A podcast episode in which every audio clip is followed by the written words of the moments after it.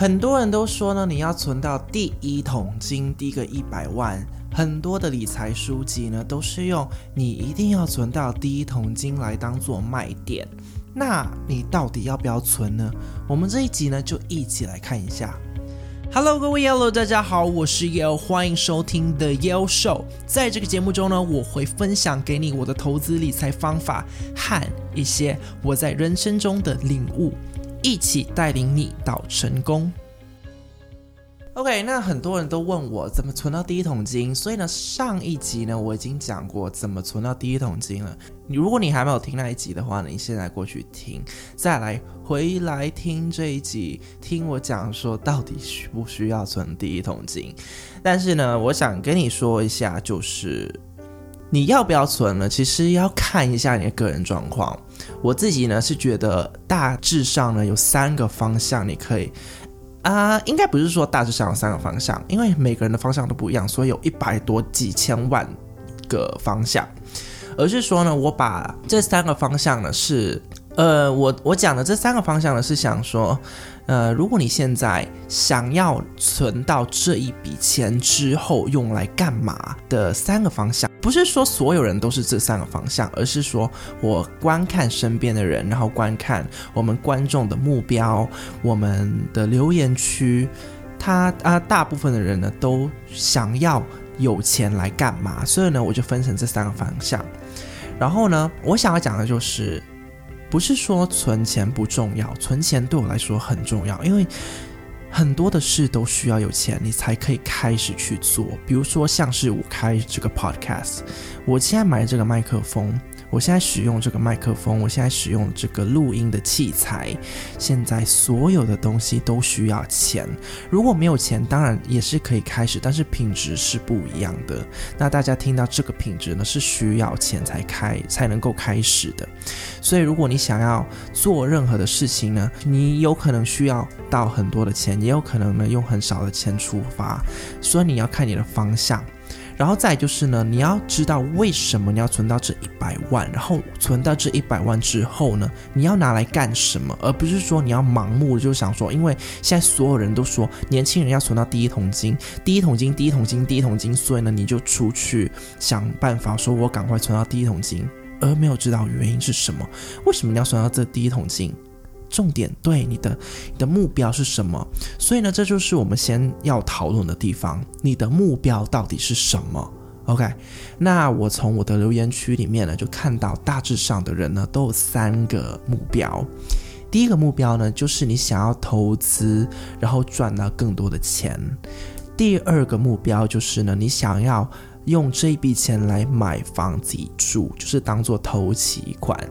第三个目标呢，就是你有计划书，比如说要去游学、留学啊，或是说呢，你想要购买一个东西，然后这个东西的价值比较高，比较偏向经验型，比如说像是去旅游一年、两年等等的，然后你需要一笔钱去做。那这三个方向呢，我们先从最后一个方向去来讲。如果你现在需要一笔钱，比如说去旅游、去游学，你需不需要存到这一桶金？如果你没有家人可以供应给你这一部分的话，你当然就是要存到了，这是废话嘛。如果你想要去旅游，你一定要存；如果你想要去游学，一定要存。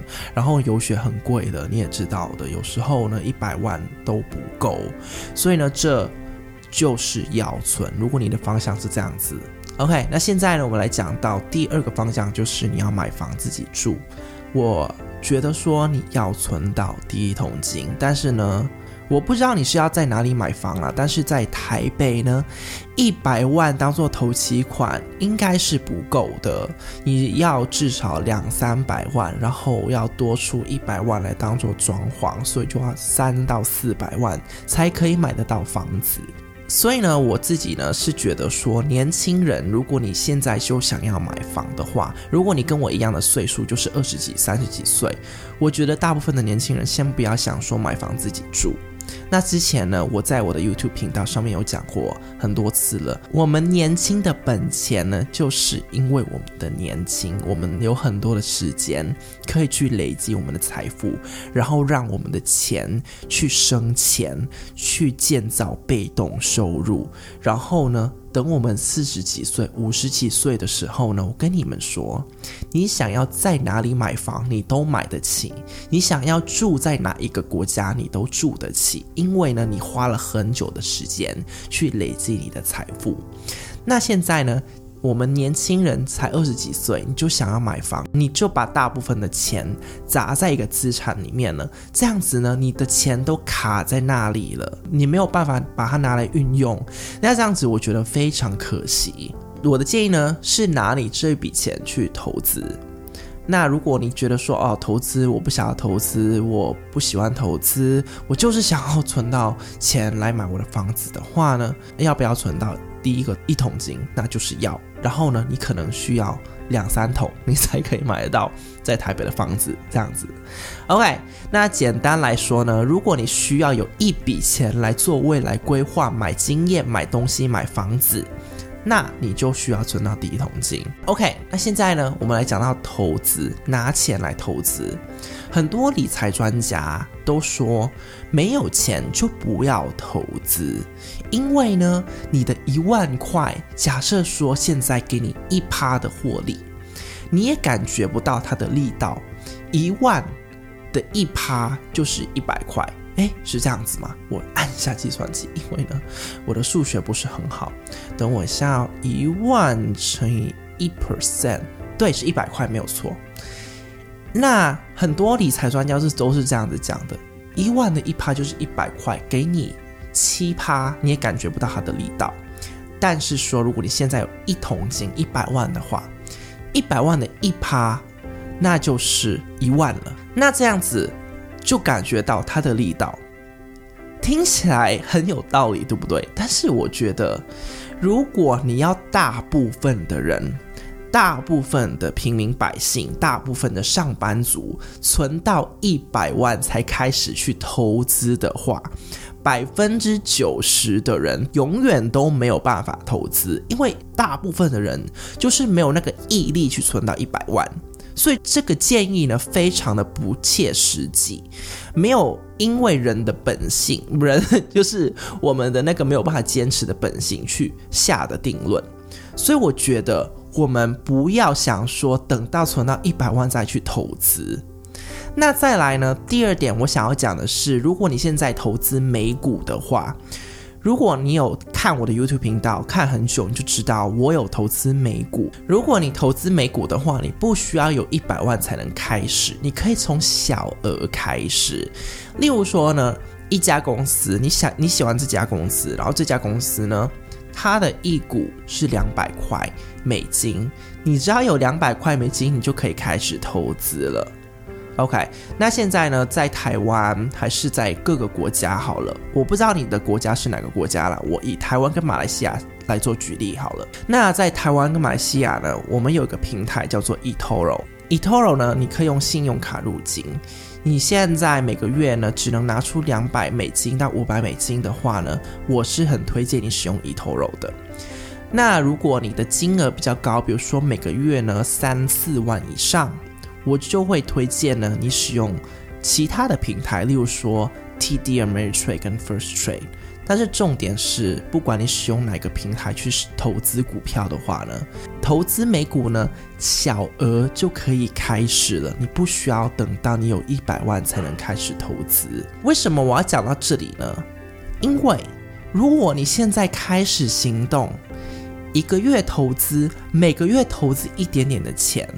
每个月这样子持续的投资，第一，你存到一百万的速度一定会比你只存到银行的速度快，因为呢，股票会获利，然后如果你把这些获利跟股息重新投入到你的资产里面呢，这个力道呢就叫做复利，以利再滚利，所以呢，原本有可能你需要花五到十年才存到一百万，那现在。股票的力量，复利的力量呢，就可以缩短你的时间。